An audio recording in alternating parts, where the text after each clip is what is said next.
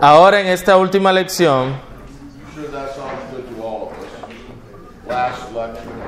y esto debe sonar bien para todos nosotros, última lección.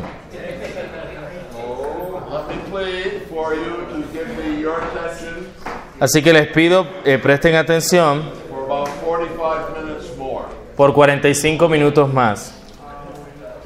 We are going to come Vamos a ver to part 3, la parte 3, section 2 of the course, sección 2 del curso, which deals with the canon of Scripture. que trata del canon de la escritura. And under the canon of Scripture, Y bajo la sección del canon de la escritura, ustedes notarán en sus libros que hay cinco numerales romanos, sí, cinco numerales romanos. One of those, Roman numeral 3, Uno de esos es el numeral, número 3. Es de especial importancia. Because it deals with the self-authentication porque trata con la autoautenticación o el testimonio mismo de las escrituras o del canon.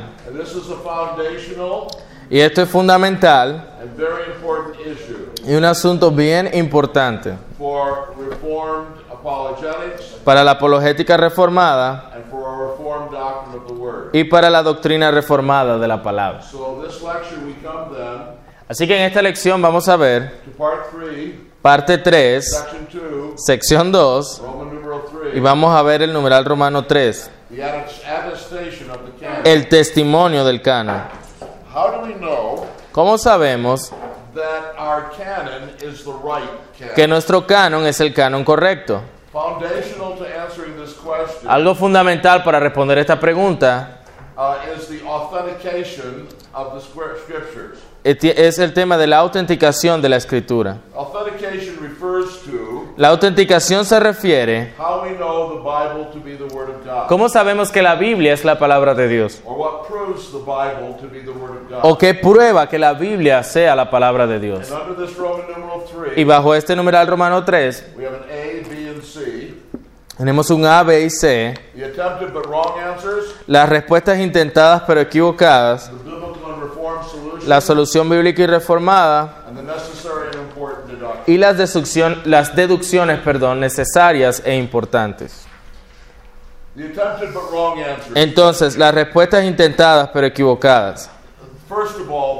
En primer lugar, we have the view that man attests the canon. tenemos el, el- el punto de vista que dice que el hombre da testimonio del canon. This is the position of Semler Esta es la posición de alguien de apellido Semler and liberalism. y del, y del liberalismo. Semler was one of the founders of liberalism, Semler fue uno de los fundadores del liberalismo and he began the attack on the Bible y él comenzó los ataques hacia la Biblia by attacking the biblical canon. Al atacar el canon bíblico. Now, there are many variations Ahora, hay varias variaciones in this viewpoint that man attests the canon. en este punto de vista de que el hombre testifica sobre el canon.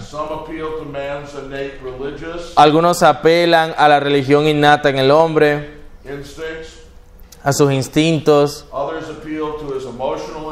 otros apelan a sus instintos emocionales, a su moral o sus instintos intelectuales, as abilities able to attest the canon. Como si tales habilidades pudieran dar testimonio del canon. Uh, Entre muchas objeciones hacia esta respuesta, una es principal, es que ignora los efectos intelectuales de la depravación humana. La humanidad a la cual esta posición apela, que testifique sobre el canon, es falible. El canon es, por definición, a final and infallible standard. un estándar infalible. Así que hombres caídos y falibles no nos pueden dar un canon infalible. And of course, in fact, they did not. Y de hecho no lo hicieron. Todos los intentos de liberalismo de aislar en la escritura an agreed upon uh, seed of truth en un acuerdo con respecto a una semilla de verdad were miserable failures. fueron fallaron en ese intento miserablemente. But a second view Un segundo punto de vista is that history attests the canon. es que la historia da testimonio del canon. Some appeal to the study of history Algunos apelan a la al estudio de la historia to show that the Bible is the Word of God. para mostrar que la Biblia es la palabra de Dios. Los, eh, los eh, reformadores humanistas, como Erasmo, hicieron esto.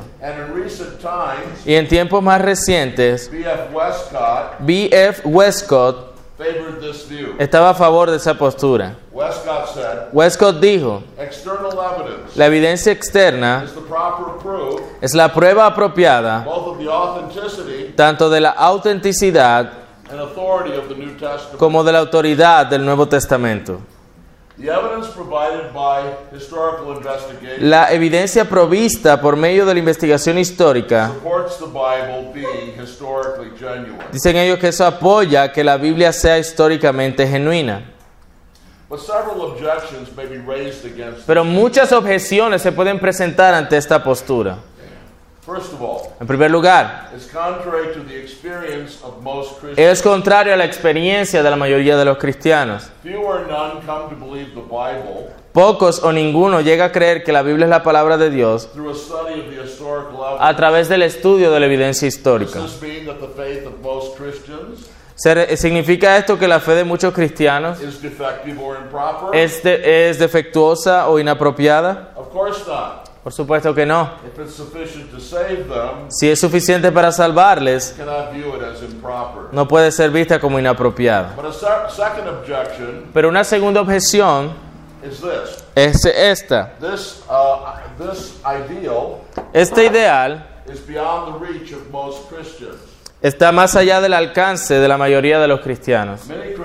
Muchos cristianos no pueden evaluar todas esas preguntas y situaciones históricas.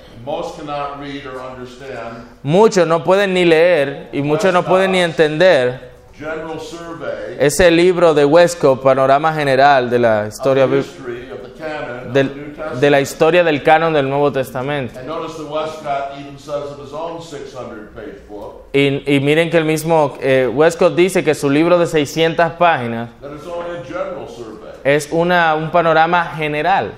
And thirdly, Y en tercer lugar, this view is insufficient for the Christian. este punto de vista es insuficiente para el cristiano. ¿Qué es la fe bíblica? It is the conviction, Es la convicción, certeza and confident knowledge y conocimiento confiado that the biblical message is true. de que el mensaje bíblico es verdadero. Hebrews 11:1. Hebreos 11.1. Historical evidence, La evidencia histórica, aunque es importante y de ayuda en su, en el lugar, en su lugar apropiado, is not clear enough. no es lo suficientemente clara y por supuesto no es lo suficientemente completa para fundamentar tal convicción como cierta. Muchos jueces, muchos juicios, perdón, se pueden hacer sobre la base de una evidencia incompleta en el estudio histórico del canon.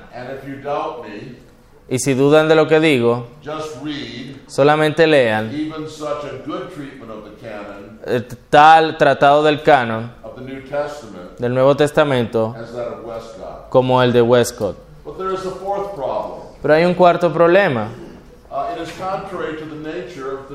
Es contrario a la naturaleza de la fe verdadera. Riederbos dice, un juicio histórico no puede ser el terreno definitivo para aceptar el Nuevo Testamento. El hacer esto sería que la iglesia base su fe sobre los resultados de la investigación histórica. Y esto significaría sustancialmente que la fe cristiana reposa sobre el historiador. Y esto contradice 1 Corinthians 2, 1 Corintios 2, verses 4 and 5. versículos 4 al 5. And my message Y mi mensaje y mi predicación no vinieron en palabras persuasivas de sabiduría, sino en demostración del Espíritu y poder, para que vuestra fe no, no repose sobre la sabiduría de los hombres, sino en el poder de Dios. Quite literally, this view Literalmente esa postura hace que nuestra fe repose bajo la sabiduría de los hombres o de los historiadores. Un tercer punto de vista es este, de que no los hombres o la historia, sino que es la iglesia la que da testimonio del canon. Many appeal to the church Muchos apelan a la iglesia para mostrar que la Biblia es la palabra de Dios.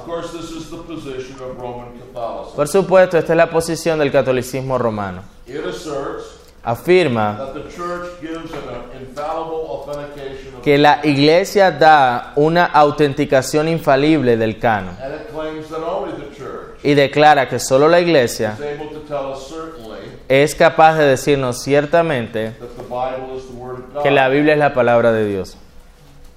And of course, this was their great argument Y por supuesto, ese fue su gran argumento against the Protestants contra los protestantes and their doctrine of Scripture alone. y su ah, doctrina de la sola escritura. They said, Ellos decían, You would not even have your Bible si ni, ustedes ni siquiera tendrían la Biblia, unless the church had given them to you a menos que la iglesia se las da and. Y, la iglesia afirme la autoridad de la Biblia.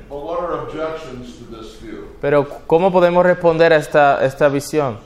First, En primer lugar, any view which attributes to the church infallible authority cualquier postura que le atribuya a la iglesia una autoridad infalible es inaceptable para los protestantes. En segundo lugar, Roma contradice the great fact el gran hecho that, to quote Ritterboss, que, citando a church, el canon no es establecido por la iglesia, but the latter is established by the canon. la iglesia es establecida por el canon. La posición de Roma es entonces, Ritterboss, una vez más citando a order.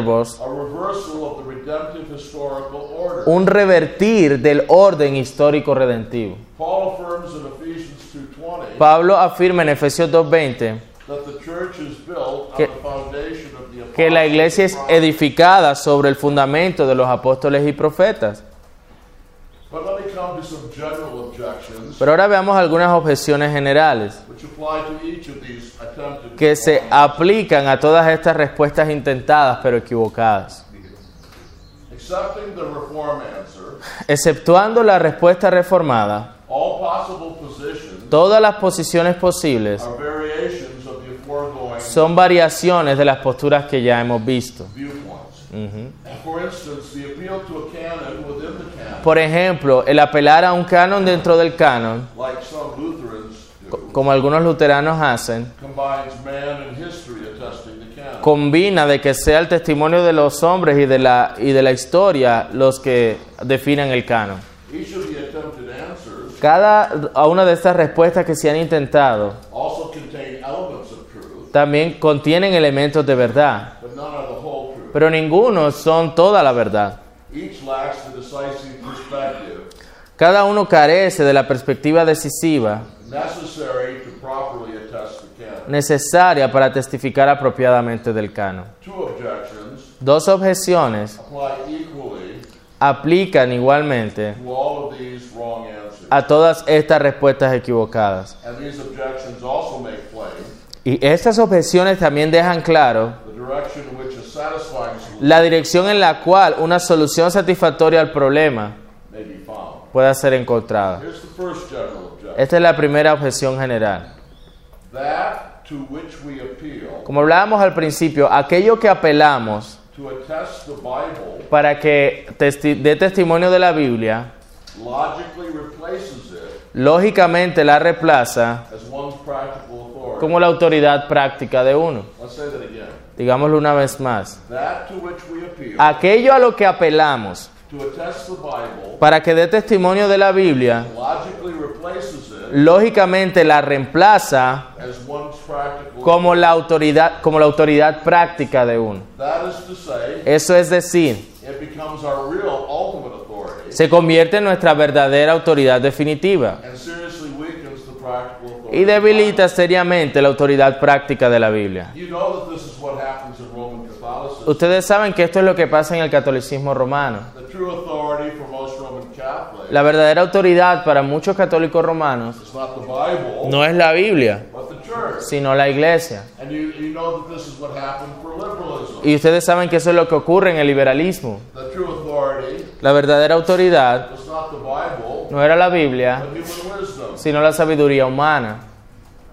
The Bible ceased to be canon La Biblia deja de ser el canon, except when and where man permitted. excepto cuando el hombre lo permita. Cada sugerencia previa de, de dar testimonio de la Biblia by a higher standard. por, por medio de un estándar superior. Each then is virtually a denial Cada uno es virtualmente una negación de la autoridad definitiva de la Biblia. To appeal to anything else Apelar a cualquier otra cosa sobre la Biblia denies its supreme authority. niega su autoridad suprema. It is helpful to distinguish E- Es de ayuda el distinguir entre la autoridad de la Escritura para nosotros, the authority of Scripture co ad nos, la autoridad de la Escritura quo ad nos and the authority of Scripture y la autoridad de la Escritura quo ad se. quo ad se. It's helpful to make that distinction Es de ayuda hacer esa distinción about what the authority of the Bible is uh, for us en cuanto a lo que la autoridad de la Biblia es para nosotros and what its authority is in itself. y lo que la autoridad de la Biblia es para sí misma. Yet at the end of the day, Y al final del día, its su autoridad en sí misma y su autoridad para nosotros debe ser la misma, de que es la palabra de Dios. But there is a second general objection. Pero hay una segunda objeción general. El apelar a una verificación externa para probar que la Biblia es la palabra de Dios es inútil. First, En primer lugar, since God speaks in the Bible ya que Dios habla en la Biblia and it is His living Word, y es su palabra viva, the highest authentication la autenticación más elevada must be the Bible's own witness, debe ser el testimonio mismo de la Biblia, since it is the Word of God ya que es la palabra de Dios and there's no higher authority. y no hay autoridad más elevada. En segundo lugar, asumir que una verificación más profunda es necesaria, la, la tal verificación más elevada concebible, tal verificación sería otra revelación que nos verifique la revelación de la Biblia. Así que si la Biblia como la palabra de Dios requiere otra revelación divina to tell us that it's the Word of God, para decirnos que es la palabra de Dios, then that second divine revelation entonces esa segunda revelación divina would require a third divine revelation, requeriría una tercera. and this would require an infinite Y regression. volveríamos al tema de la regresión infinita, la, la falacia lógica de la regresión infinita.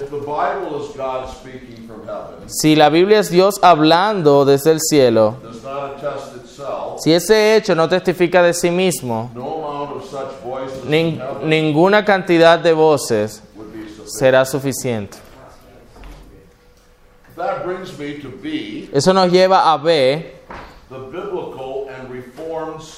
la solución bíblica y reformada a este problema. Here we've got to systematically state and then exegetically defend the reformed view. Aquí tenemos que establecer sistemáticamente y defender exegéticamente la posición reformada. It has been misunderstood Se ha malinterpretado as a subjective appeal como una apelación subjetiva to the internal testimony of the Spirit. al testimonio interno del Espíritu. This misconception occurs Esta mala interpretación ocurre when the testimony of the Holy Spirit cuando el testimonio del Espíritu Santo is a divorce from the self-authentication es, of the Spirit. es divorciado de la, auto- de la autoverificación de las Escrituras. The testimony of the Holy Spirit El testimonio del Espíritu Santo es entendido apropiadamente como una de las trilogías de las doctrinas reformadas.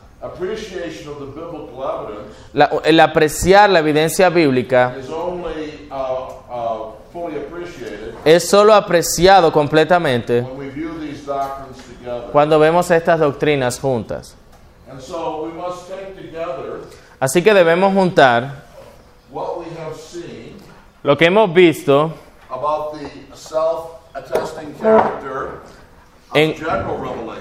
En- cuanto al carácter autoverificable de la revelación general y el carácter autoverificable de la revelación especial.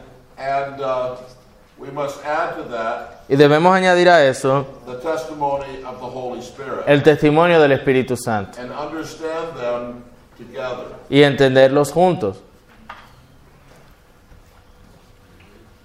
First of all, then, let's remind ourselves Recordémonos entonces of what we've seen about the self-attesting character of general revelation. lo que vimos acerca del carácter autoverificable de la revelación general. Van Til has forcefully stated this. Van Til ha declarado forzosamente lo siguiente. The most depraved of men El más depravado de los hombres cannot wholly escape the voice of God. no puede escapar completamente de la voz de Dios. Their greatest wickedness Su más grande maldad es sin importancia, except upon the assumption exceptuando el asumir that they have sinned against the authority of de que God. han pecado contra la autoridad de Dios. Los pensamientos y las obras de mayor perversidad are themselves revelational. son en sí mismas revelacionales. The prodigal son El hijo pródigo can never forget the father's voice. no puede olvidar nunca la voz del Padre. So in general revelation, Así que la revelación general, the living God el- en la revelación general, el Dios vivo is ceaselessly authenticating himself to man. en- se ha autenticado a sí mismo para con los hombres. Pero también debemos hablar del carácter autoverificable de la revelación especial, scriptures. de las escrituras. We have seen futile alternatives to the reformed view. Ya vimos estas alternativas inútiles. Now we come to the true heart of the reformed Ahora queremos hablar del corazón verdadero de la solución reformada con respecto a la autenticación de las escrituras. La escritura no es verificada finalmente por el hombre, la historia o la iglesia, but they are divinely attested. sino que son divinamente verificadas, To put that in a different words, o para ponerlo en otras palabras, son autoverificadas. Now we must review the scriptural support Ahora debemos recordar el, el apoyo bíblico para esta doctrina de la autoverificación of the scriptures. de las escrituras. And we are going to consider four arguments. Y vamos a considerar cuatro argumentos. The first is this, El primero es este, the classic affirmation of self-authentication. la afirmación clásica de la autoverificación. Turn in your Bibles, please, to Luke chapter 16, Vayan conmigo por favor a Lucas capítulo 15, verses 27 to 31. 27 al 31.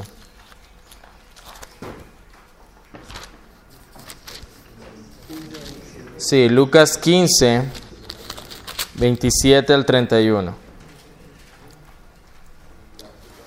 Okay, it's, you say Luke, Luke 15, right? Luke 16, Ah, perdón, Lucas 16, verses. 27 to 31. Lucas 16, 27 al 31 dice, entonces le dijo, te ruego pues, Padre, que le envíes a la casa de mi Padre, porque tengo cinco hermanos para que les testifique, a fin de que no vengan ellos también a este lugar de tormento. Y Abraham le dijo, a Moisés y a los profetas tienen, óiganlos. Él entonces dijo, no, Padre Abraham, pero si alguno fuera a ellos de entre los muertos se arrepentirán. Mas Abraham le dijo, si no oyen a Moisés y a los profetas, tampoco se persuadirán, aunque alguno se levante de los muertos.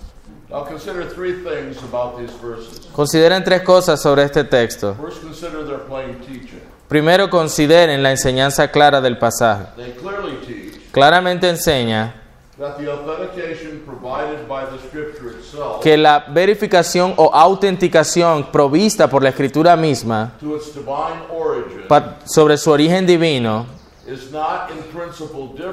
no es en principio diferente de la evidencia de que alguien vuelva o regrese desde los, de los muertos. We see that in these verses plainly Vemos también claramente en estos versículos when Abraham says, cuando Abraham dice, If they don't listen to Moses and the prophets, si no escuchan a Moisés y a los profetas, tampoco se persuadirán en que alguno se levante de los muertos.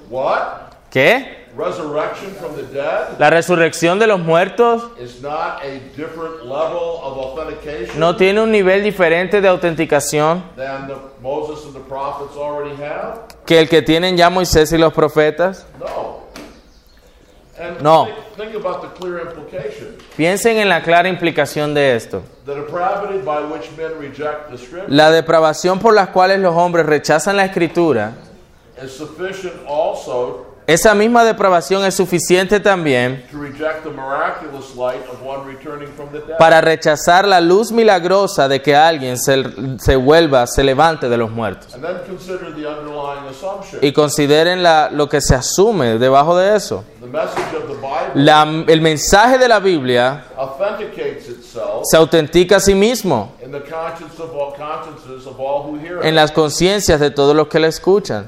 These brothers of the rich man Estos hermanos del rico had a sufficient warning tenían una advertencia suficiente de su peligro, a, a sufficient attestation of their of their possible destiny, que testificaba de su posible destino simply because they had the scripture. simplemente porque ya tenían la Biblia. This assumes that the message of the Bible Esto asume que el mensaje de la Biblia se verifica a sí mismo en la conciencia de todos los que escuchan. Pero hay otros textos que afirman la escritura, que afirman que la escritura no es una letra muerta, sino la palabra viva de Dios. Vemos ese libro en el escritorio o en la mesa y no se ve vivo. Y sin embargo el papel y la cubierta no tienen vida. But the, Bi- but the Bible teaches that the message is alive. Pero la Biblia nos enseña que el mensaje está vivo. John 6:63. John, John, sí, John. Juan 6:63. It is the Spirit who gives life. El espíritu es el que da vida. La carne para nada aprovecha. The words that I have spoken to Las palabras que os he hablado are spirit and are life. Son espíritu y son vida. Acts 7:38. Hechos 7:38. This is the one Este es aquel who was with our fathers, que, que estuvo con nuestros padres, hablando de Moisés, y recibió las palabras vivas que les ha pasado. 1 Peter 1:23. Primera de Pedro 1, 23. For you have been born again, Primera de Pedro, let me get there. First Peter, Primera de Pedro 1, 23 al 25. Go ahead. go ahead. Siendo renacidos, 25. yes.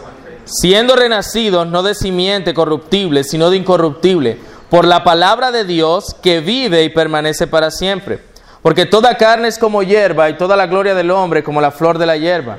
La hierba se seca y la flor se cae, mas la palabra del Señor permanece para siempre. Y esta es la palabra que por evangelio os ha sido anunciada. La palabra que, que había sido anunciada o predicada a ellos, así enseña el apóstol Pedro, es la palabra viva de Dios. And this is the teaching of Hebrews chapter 4, Y esta es la enseñanza de Hebreos capítulo 4, 12 to 13. del 12 al 13. Go ahead and read it. Hebreos 4, del 12 al 13. Porque la palabra de Dios es viva y eficaz y más cortante que toda espada de dos filos, y penetra hasta partir el alma y el espíritu, las coyunturas y los tuétanos, y discierne los pensamientos y las intenciones del corazón. Y no hay cosa creada que no sea manifiesta en su presencia, antes bien, Todas las cosas están desnudas y abiertas a los ojos de aquel a quien tenemos que dar cuenta. Now, the Word of God in this context Ahora, la palabra de Dios en este contexto es una clara referencia a las escrituras which have been frequently cited que han sido citadas frecuentemente en el contexto anterior. Así que la afirmación es that the Word of God is living and active. que la palabra de Dios está viva y activa.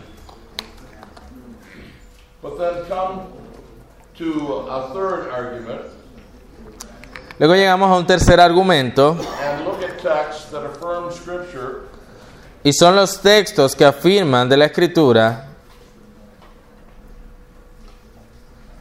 Ah, we- No, it's, it's not different. Um, ya. uh, also, these texts are relevant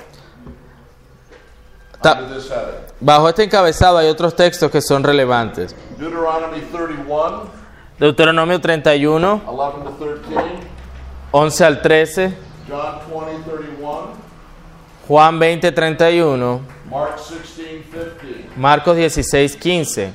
But now, let's look finally Veamos finalmente en, en cuanto al argumento de la autoverificación desde la suficiencia de las escrituras. If Scripture is not able to compel belief of itself, Si la escritura no es capaz de convencer o de traer creencia por sí misma, sino que requiere evidencias adicionales y externas, entonces la doctrina de la suficiencia de la escritura es menospreciada en un punto clave. Si las escrituras no son suficientes para testificar de sí mismas? ¿serán entonces suficientes para algo? But 2 Timothy 3, 16 and 17 Pero como hemos visto ya 2 Timoteo 3, 16 al 17, assert the assert afirman the sufficiency of Scripture la suficiencia de la escritura and therefore assert its y por lo tanto afirma su autoverificación. Our conclusion is that of John Calvin. Nuestra conclusión entonces es, junto con Juan Calvino, la misma. This is Book 1, Chapter 7, Paragraph 2. Del libro 1, párrafo, eh, libro 1, capítulo 7, párrafo 2 de las instituciones. But with regard to the question, Pero en cuanto al asunto, how shall we be persuaded ¿cómo debemos estar persuadidos de su original divino a menos que recurramos al decreto de la iglesia? Esto sería al igual de que alguno buscara cómo podemos distinguir luz de oscuridad, white from black, blanco de negro, sweet from bitter? lo dulce de lo amargo. Son las escrituras las que exhiben la clara evidencia de su verdad,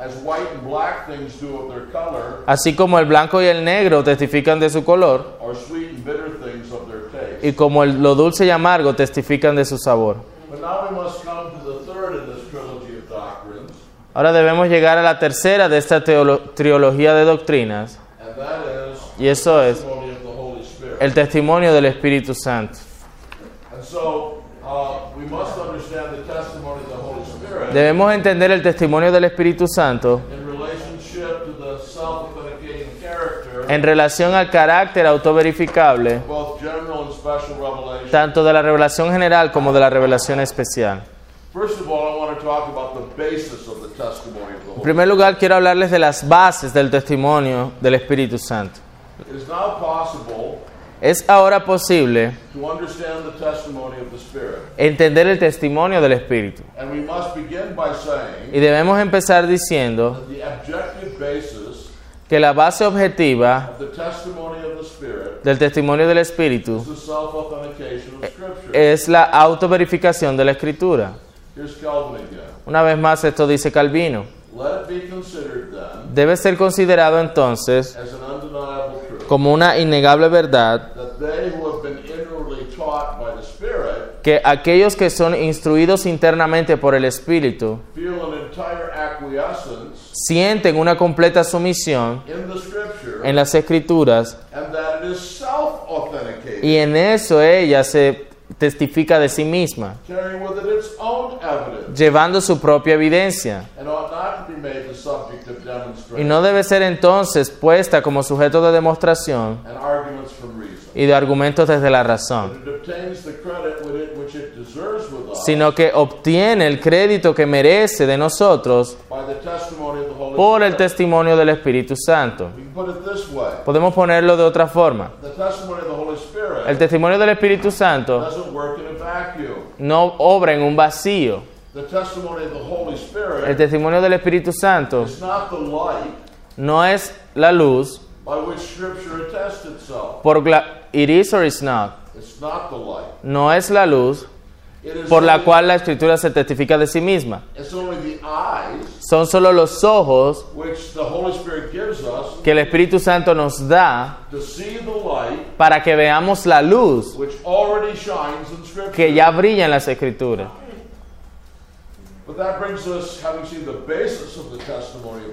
Habiendo visto las bases del testimonio del Espíritu Santo, vamos a hablar de la necesidad del testimonio del Espíritu Santo. ¿Por qué? Si la Escritura es tal luz de parte de Dios? ¿por qué los hombres necesitan el testimonio del Espíritu Santo? Y podemos dar la respuesta a esa pregunta en una palabra. Pecado. Human depravity La, la depravación humana tiene efectos noéticos refiriéndose a conocimiento o efectos intelectuales. Como hemos visto, en cuanto a la revelación general, causa que los hombres supriman la verdad y espiritualmente los, los enceguece a la luz de la revelación divina. Y esta necesidad del testimonio del Espíritu Santo is taught clearly in several places. es enseñada claramente en varios lugares. 1:21. Veamos por ejemplo Romanos 1,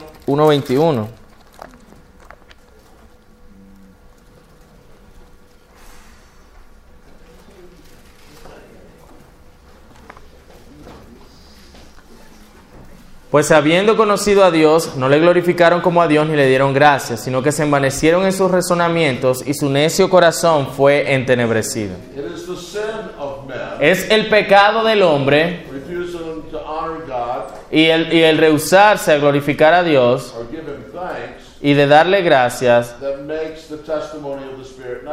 que hacen que el testimonio del Espíritu Santo sea necesario. Look at 2 Corinthians 4, Miren 2 los Corintios 4, verses 3 and 4. versículos 3 y 4. 2 los Corintios 4, versículos del 3 al 4.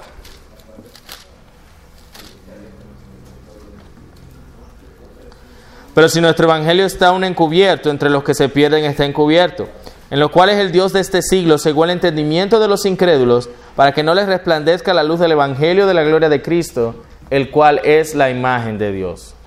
And then finally, look at Ephesians chapter 4, Y luego miren Efesios capítulo 4, verses 17 to 21. Efesios 4, 17 al 21. Efesios 4, 17 al 21. Dice, esto pues digo y requiero en el Señor, que ya no andéis como los otros gentiles que andan en la vanidad de su mente, teniendo el entendimiento entenebrecido, ajenos a la vida de Dios por la ignorancia que en ellos hay por la dureza de su corazón, los cuales después que perdieron toda sensibilidad se entregaron a la lascivia para cometer con avidez toda clase de impureza. A vosotros no habéis aprendido así a Cristo, si en verdad le habéis oído y habéis sido por él enseñados conforme a la verdad que está en Jesús. So the conclusion must be Así que la conclusión debe ser que el testimonio del Espíritu Santo es necesario no por causa de una deficiencia en las escrituras y en su testimonio o en la capacidad de los hombres.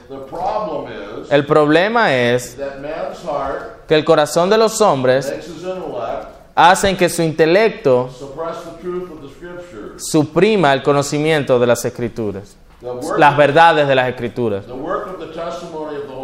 La obra del testimonio del Espíritu Santo es simplemente remover ese corazón pecaminoso, la disposición ética que suprime la verdad.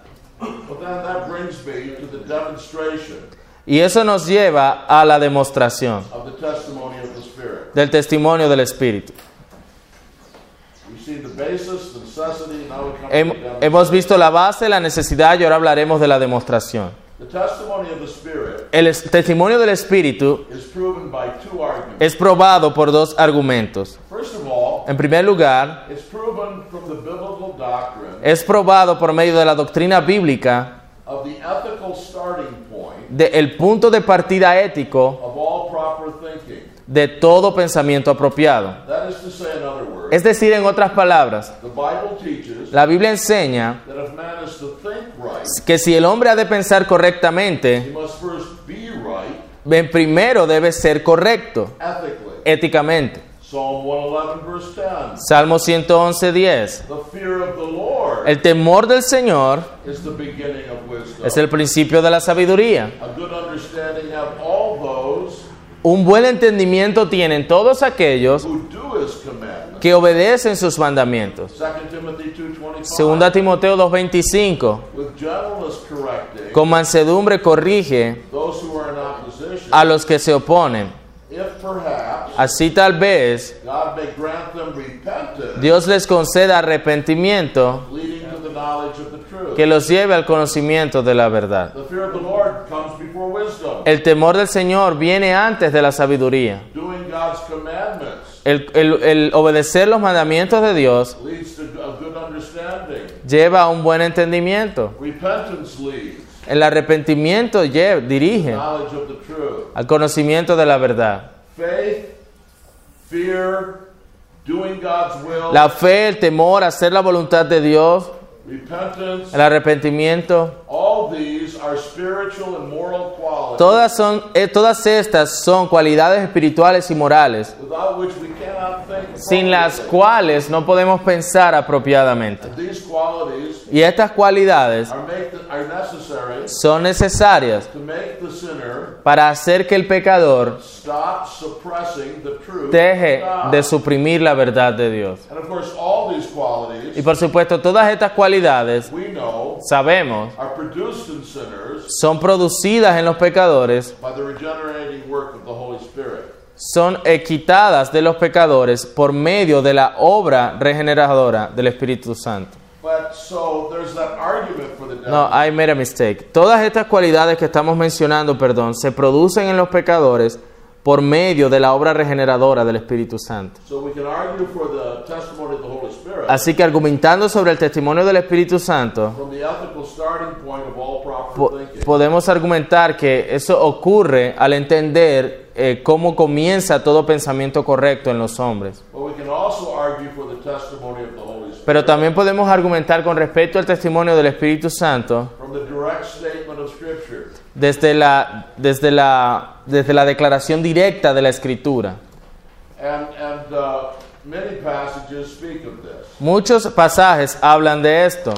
Matthew 16, 17. Mateo 16, 17. Jesus says to Peter, Jesús le dice a Pedro, when he has confessed the truth about himself, cuando él confiesa la verdad acerca de Cristo, Flesh and blood have not taught you this, Peter, pero esto no, no te lo enseñó carne ni sangre, sino mi Padre que está en los cielos. 1 Corinthians 2.14. Primero los Corintios The 2.14. natural man does not understand the things El hombre natural no discierne las cosas del Espíritu de Dios, porque han de discernirse espiritualmente. John 3.3. Juan 3.3. Unless you are born again, A menos que nazcas de nuevo, no puedes ver el reino de Dios. 1 Corinthians 2, 4 and Primero 5. los Corintios 2, 4 y 5. Nuestra fe debe ser edificada sobre la demostración del Espíritu. 1 Thessalonians 1, 5. Primera Tesalonicenses 1, 5. It is the Holy Spirit Es el Espíritu Santo quien nos lleva a un conocimiento del Evangelio. And also 1 Thessalonians Y 2.13, también 1 Tesalonicenses 2.13, 1 John 2.20, 1 de Juan 2.20, 21, el 21 and 27. y el 27. Well, uh, normally I conclude this lecture Normalmente yo concluyo esta lección with a number of uh, deductions con algunas deducciones, and uh, conclusions, algunas conclusiones, but I promised you that I'd be done in 45 minutes, pero les prometí que duraríamos 45 minutos y voy a guardar mi promesa y asumir que son lo suficientemente sabios y sabrán aplicar lo que han aprendido.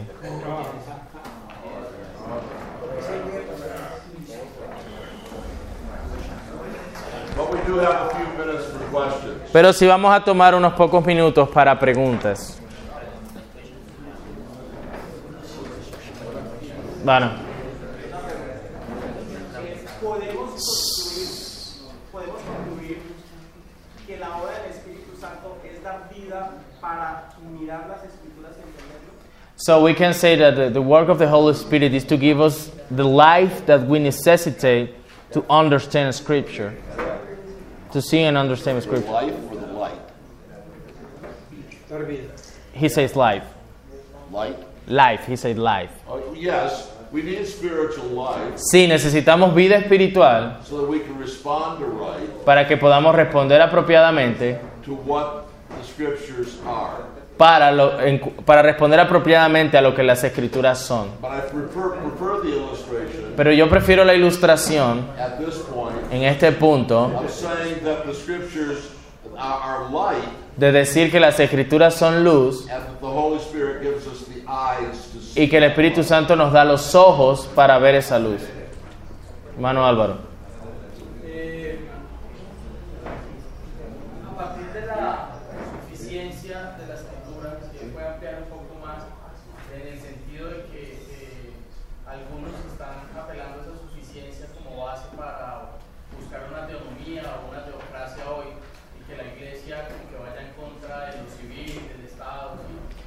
He's saying that some people appeals to the sufficiency of, sufficiency of a Scripture to defend a theonomy, a theocracy, that, that we should be against every civil stuff and governments, and how will be a good answer for that? Uh, here's the problem with, with uh, that viewpoint. Ah, Te voy a decir cuál es el problema con ese punto de vista. The focus and purpose of Scripture El enfoque y el propósito de la escritura is not on how the world should be governed. no está, el énfasis no está en cómo el mundo debe ser gobernado, It is on how the Christian should be saved sino en cómo el cristiano debe, eh, eh, puede ser salvado and the church should be should worship. y cómo la iglesia debe adorar. And so the fundamental problem with theonomy El problema fundamental con la teonomía is that it has a wrong understanding es que tiene un entendimiento incorrecto of what the scriptures are sufficient for. en cuanto a, a para qué son suficientes las escrituras. And uh, when we when we remember what the confession says, Recordemos lo que la confesión dice. everything we need to know for the glory of God, Todo lo que necesitamos saber para la gloria de Dios, salvation, la salvación and man's faith and life. y la vida y la fe de- práctica. And remember what the key passage Y recuerda lo que el pasaje clave dice. The, the scriptures are sufficient Las escrituras son suficientes for the man of God, para el hombre de Dios, not the king, no para el rey, not the governor, no para el gobernador, not for Columbia, no para Colombia, but for the man of God and the church. para el hombre de Dios y la iglesia. And so uh, there is, as we said, Entonces, lo que queremos decir a focused sufficiency of Scripture, al enfocar en la suficiencia de la escritura, y ese enfoque está en la iglesia y no en el mundo.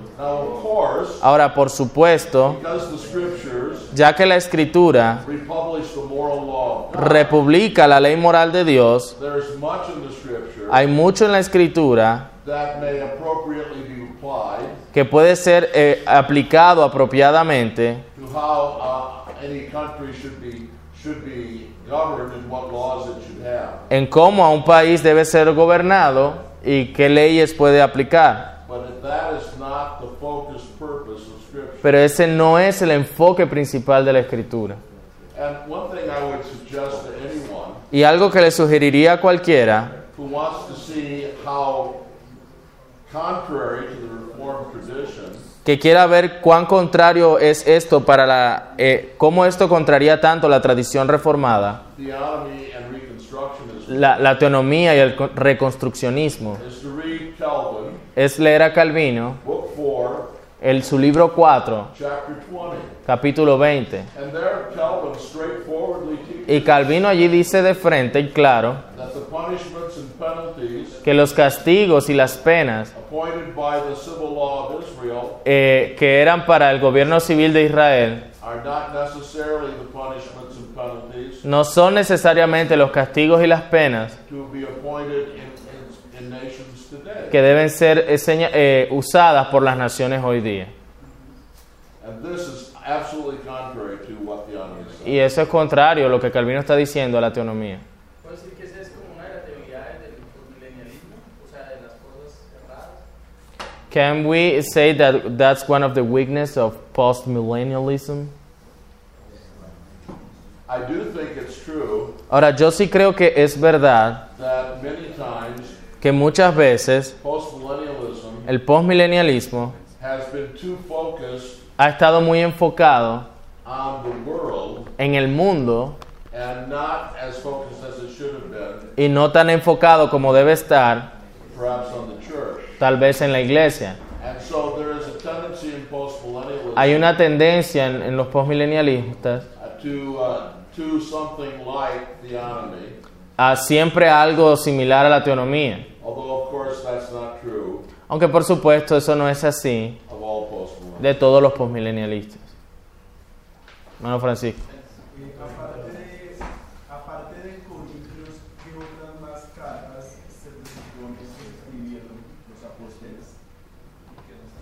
De lo de Corintios y la Odisea, ¿cuál es más? Sí, aparte de. Did we know about any other letters that we know are written by the apostles? I mean, apart from the ones you mentioned, like Laodicea and the other two from to Corinthians. Let me think.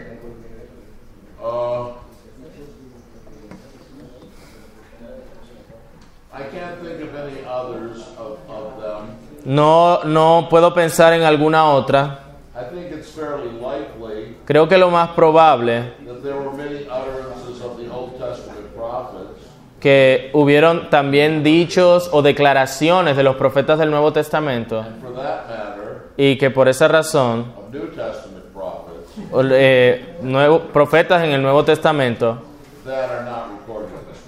que no están registradas en las Escrituras.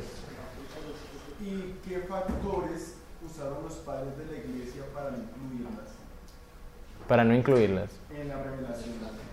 En el canon. Digamos, ¿por las otras dos de Corintios no las incluyeron? Porque no eran inspiradas.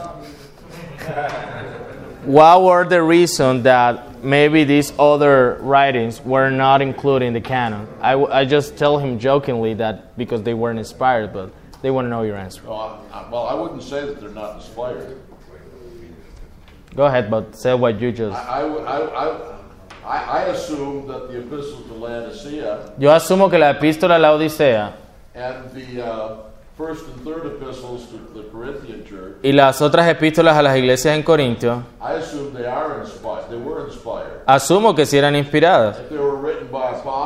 Si eran escritas por apóstoles, a la iglesia, por definición, they were inspired. eran inspiradas. Uh, but, uh, and so finally, I don't think, I, I know why the Holy Spirit didn't preserve them, No sé por qué el Espíritu Santo no las preservó. or why God, in His special providence, O por qué Dios en su providencia especial.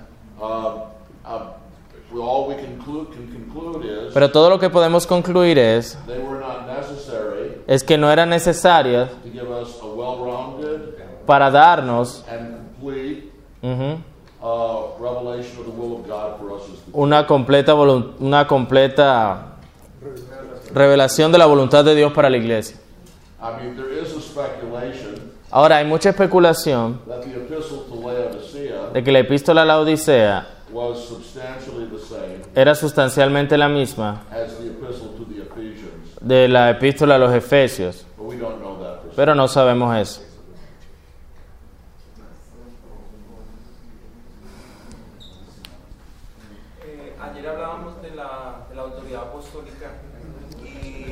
Yesterday we were discussing about apostolic authority. Yes.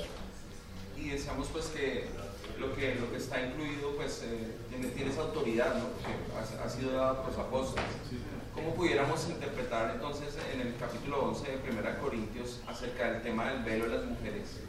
Si, si hablamos de esa autoridad apostólica. en- Yeah, so if we say that everything that Paul and everything he was saying was, you know, au- authoritative and, and all that, what about when he speak about the veil in woman, the veil? That's also inspired. Yeah, but what, why weren't there's no more application of that? Uh, well, I don't agree.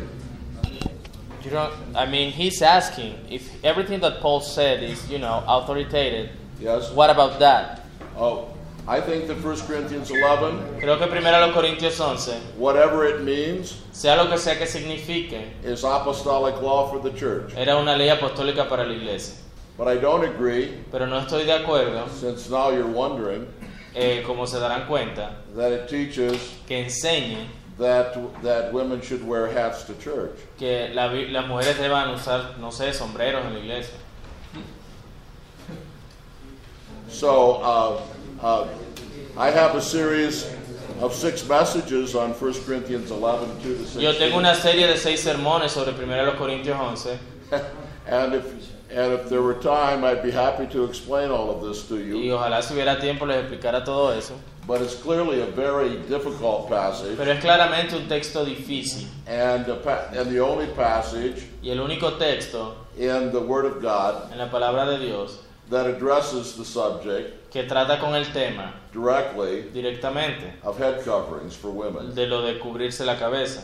All I want to say is, Todo lo que diré es, and I guess I'm repeating myself, y pienso que me estoy repitiendo a mí mismo, whatever it teaches, sea lo que sea que enseñe, we are obliged to do it, we are uh, like obligated, obligated to do it. estamos obligados a hacerlo. And I would say the same thing, by the way, Y yo diría lo mismo about Acts 15. sobre Hechos 15.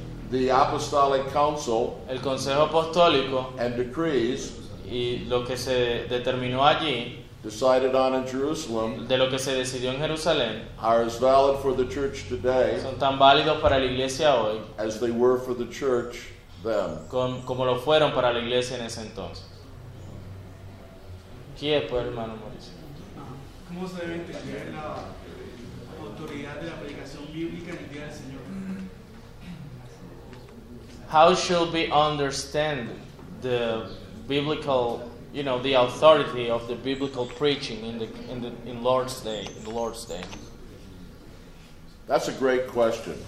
Es una buena pregunta.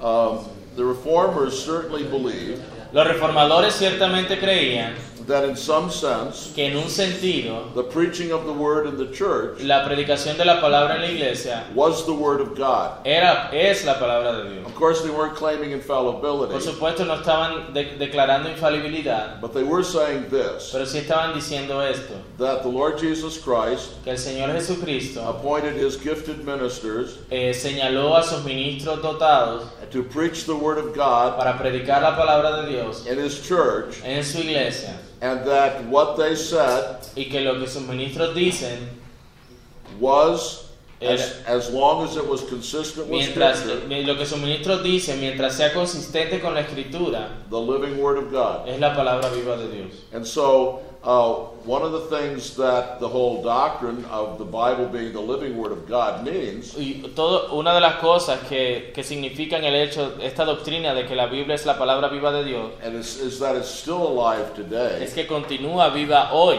And it's alive in the scriptures, and it's alive in the public ministry of the y word. está viva allí en las escrituras y está viva en la predicación pública de la palabra. And this is why it's such a solemn thing Y por eso es que la predicación es algo tan solemne. how we preach the word Cómo predicamos la palabra and how we receive the y word cómo recibimos la palabra when it is preached in the church. cuando es predicada en la iglesia. Hermano Mauricio, ¿verdad? ¿sí? Mira, eh, si la autenticación más elevada debe ser la misma Biblia, ¿qué papel juegan los, las señales y los prodigios en, la era apostólica frente a la autenticación? Okay. He's uh, when okay, I'm trying to understand this, but he's saying that if the Bible is self-authenticated, what was the role of the signs and wonders in the apostolic age? A different age, bro. That won't give me answer. That's a good question. Es una buena pregunta. When the Bible is first given, Cuando la Biblia fue dada, primeramente, both in Moses tanto en Moisés, and the prophets y en los profetas, and the apostles, y en los apóstoles, it was accompanied by signs and wonders. era acompañado por señales y prodigios. And it's certainly true Y ciertamente es así that those signs and que wonders esas señales y prodigios were given to attest the Word of God eran dados para, que eso verificaba que ellos venían de parte de Dios. or at least to attest its messengers Por lo tanto, eh, eso probaba, verificaba a sus mensajeros and to draw attention to the message. y hacía que las personas prestaran atención al mensaje. But, uh, and, and they do give extraordinary light. Y sí daban una luz extraordinaria. A- And, and to reject the extraordinary light of attesting miracles Y rechazar esa luz extraordinaria de esos milagros verif- que, que- que verificaban el mensaje is a very serious thing. era, era algo bastante serio. And, I, and, and as a matter of fact, Y de hecho, I think rejecting the extraordinary uh, light of miracles creo que rechazar la luz extraordinaria de los milagros has very much to do tiene mucho que ver with the meaning of the unpardonable sin. Con, el, eh, con lo que habla uno de los evangelios con el tema del pecado imperdonable. But at the same time, it's really clear, Pero al mismo tiempo es bien claro, both from Luke 16 desde Lucas 16, and statements made by the Lord Jesus y himself, declaraciones hechas por Jesús mismo, that these signs and wonders que estas señales y prodigios are not necessary no son necesarias in in order for people to believe the Word of God. para que las personas crean la palabra de Dios. That they ought to believe the Word of God, Que ellos deben creer la palabra de Dios, whether they see signs and wonders or not. ya sea que vean señales y prodigios o no. Hence, Jesus' parable of the rich man and Lazarus. Por lo tanto, la parábola de- que Jesús presenta sobre el rico y Lázaro Hence, also, Jesus said, eh, trae consigo también, dice Jesús, with disgust in his voice, sorry, with disgust, con cierto desprecio en su voz, unless you see signs and wonders, Él le dice a, a los que estaban allí a- que ellos pedían señal, you will not believe. que au- cuando si no ven señales y prodigios no creerán. Dice el Señor con disgusto. And so, uh, I think that God gave signs and wonders, Así que creo que Dios eh, give, gave or give, gave dio señales y prodigios uh, in order to mark out his true word para marcar su verdadera palabra and to attest his true messengers. y para que eso autenticaba a sus mensajeros. But we cannot conclude from that Pero no podemos concluir de eso that the word must be accompanied by signs and wonders que la palabra debe ser acompañada con señales y prodigios hoy. in order to have the uh, quality which forces us to believe it. para que tenga la, la- para que sea entonces así como las personas crean. Sí, hermano. Sí.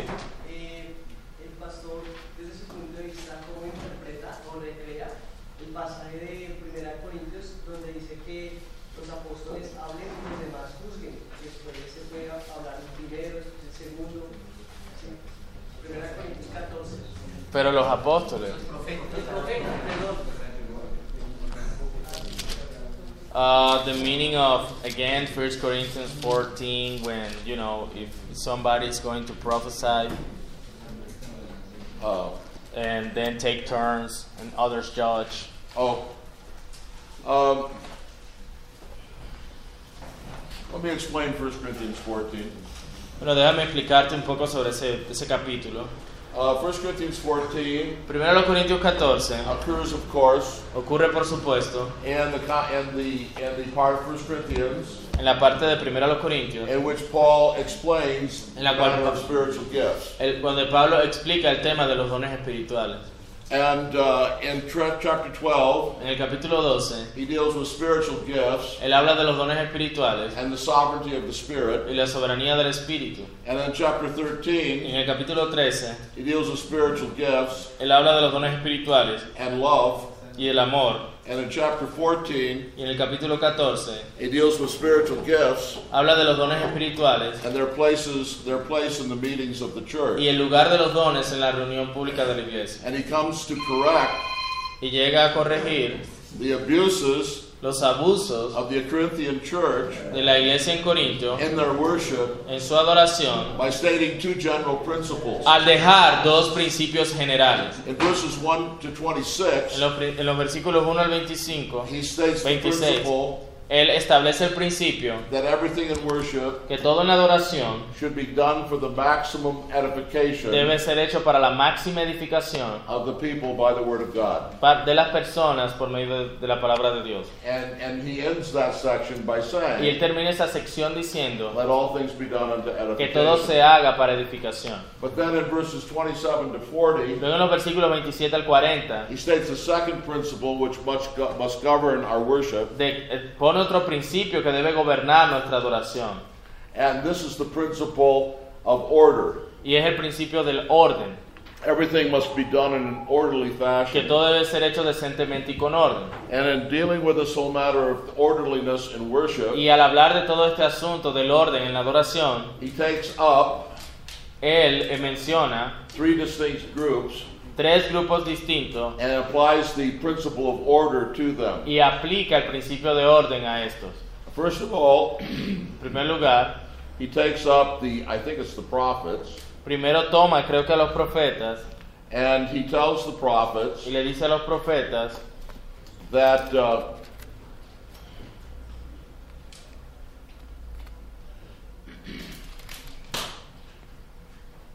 in verses, no, he takes up the tongue speakers. No, perdón, first. empieza primero con las lenguas. He takes up the tongue speakers Toma los que hablan en lenguas and he tells them y les dice that there only they may, there, there may only be two or three tongue speakers que hablen dos in a given Dos, worship service, en el servicio, and only if someone is there to interpret. solo si alguien está, si hay alguien que puede interpretar. And if there's no interpreter, Que si no hay intérprete, que si no hay intérprete, such speaking in tongues is disorderly. tal esa ese hablar en lenguas es algo que está fuera de orden. And then he, takes up the matter of prophets, Luego habla de los profetas and he says in verses 29 y dice en los versículos 29 to 32, al 30 al 32 or 33a o al actually, 33a that uh, two or three prophets should speak, que solamente dos o tres profetas pueden hablar and no more. y no más. And uh, and he concludes this Y section concluye esta sección by emphasizing the importance of order. al enfatizar la importancia del orden God is not a God of confusion, y diciendo que Dios no es Dios de confusión, but of peace. sino de paz. And then in verses 33b to 35, en los versículos 33b al he takes up a third group, toma un tercer grupo, women, a las mujeres, and he tells them that they are not permitted to speak in y church, dice que no se les permite hablar en la iglesia, but must keep silent. sino que deben permanecer en silencio. And what he has in mind is Y this lo que él tiene en mente es esto. he's thinking of both prophets and tongue speakers. Está hablando de las que profetizaban o hablaban y hablaban sí o hablaban en lenguas. In the previous context, En el contexto previo he's talked about how tongue speakers should speak and keep silent. habla de cómo los, las personas que hablaban en lenguas debían hablar o mantenerse en silencio si no había intérprete and how prophets should speak and keep silent. y cómo los profetas debían hablar o callarse. And now he commands women Y ahora manda a las mujeres with that same language en ese mismo lenguaje not to speak, que no hablen, but to keep silent. sino que guarden silencio. What he is saying is Lo this que está diciendo es esto, that uh, women prophets que las mujeres que and women tongue las speakers mujeres que hablaban en lenguas, are not permitted no se permitían to exercise their gift que, ejer- que ejercieran sus dones in the formal meetings of the en church. las reuniones formales de la iglesia. And, he, and this implies, of course, Y esto implica, por supuesto, that, uh, that lesser gifts, que dones menores, like teaching and preaching, como la enseñanza y la predicación, that women are also not permitted las mujeres tampoco tenían permitido to teach and preach in the church. enseñar y predicar en la iglesia. And we could elaborate on that. Y eso es para otro tema. But the but what this is what Paul is saying Pero eso es lo que Pablo está diciendo.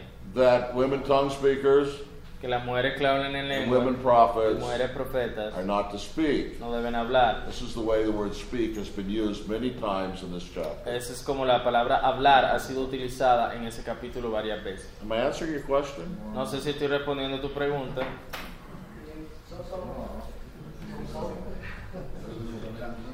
Yeah, but all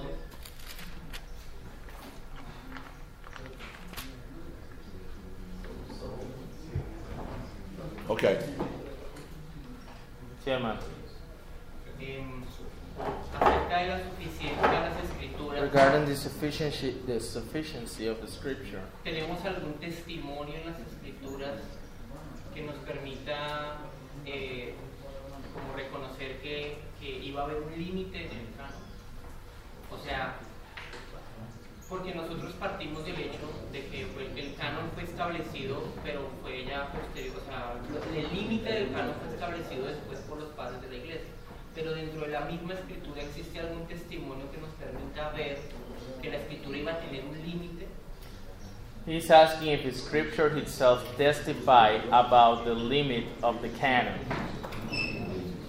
No, No, I don't think so. no creo que la escritura testifique eso. Uh, The canon is limited El canon está limitado by the fact that only certain books por el hecho de que solo ciertos libros display the qualities of the divine word, muestran las cualidades de la palabra divina and that no other books y ningún otro libro display those qualities. mostraban esas cualidades. And by the ministry of the Spirit in the church, Por medio del, del ministerio del Espíritu en la iglesia, the early church was able to recognize la iglesia primitiva, e- este lenguaje es importante, pudo reconocer, no establecer, sino reconocer uh, the plain differences las claras diferencias between uh, the, the books that were authentic de entre los libros que eran auténticos and the books that were not. y los libros que no. Una pregunta, una pregunta más. ¿No sería pronto más, eh, más claro igualar el término toda la escritura es inspirada por Dios a solo la escritura es inspirada por Dios? Porque si asumimos que hubo otros textos que sí fueron inspirados, pues deja como la, la, la sombra de duda en cuanto a que podemos encontrar más de la revelación. He's saying that when, you know, he's asking, he said all scripture is given by inspiration, but can we not just think about only the scripture is given by inspiration? Because if we said there is any more inspired things, you know, over there, this doesn't open the possibility to, to you know, to, with, that we can find something in the future that we can add into it. That's what he said. Uh, well, your question illustrates a regret I have. Eh, tu respuesta eh, refleja algo de lo que me arrepiento. Because if we had dealt with the whole doctrine of the canon, Porque si hubiésemos tratado con toda la doctrina del canon, uh, we would have displayed the answer to your question. hubiésemos expuesto la respuesta a tu pregunta, But it takes a little time to do that. pero hubiese tomado mucho tiempo. But uh, to answer your question, Para responder tu pregunta, the cessation of the apostolate la, la- la cesación del apostolado and with the prophets y de los profetas uh, li- uh, limits the canon of Scripture limita el canon de la escritura to the uh, to the period of the first century of the church, al periodo del primer siglo de la iglesia. So there's no possibility, Así que no hay posibilidad, since the uh, the canon of the church is the apostolic canon ya que el canon de la iglesia es el canon apostólico, given to us by apostles dado a nosotros por los apóstoles, or men affirmed by the apostles, u hombres afirmados por los apóstoles, that there should be any book added to the canon today. de que no debe haber libro que sea añadido al canon hoy día. The canon is foundational El canon es fundacional to the church, a la iglesia and that means that it is confined to the early century of the y eso church. significa que está, eh, co- queda confinado a lo que ocurrió en la iglesia en, los prim- en su primer siglo.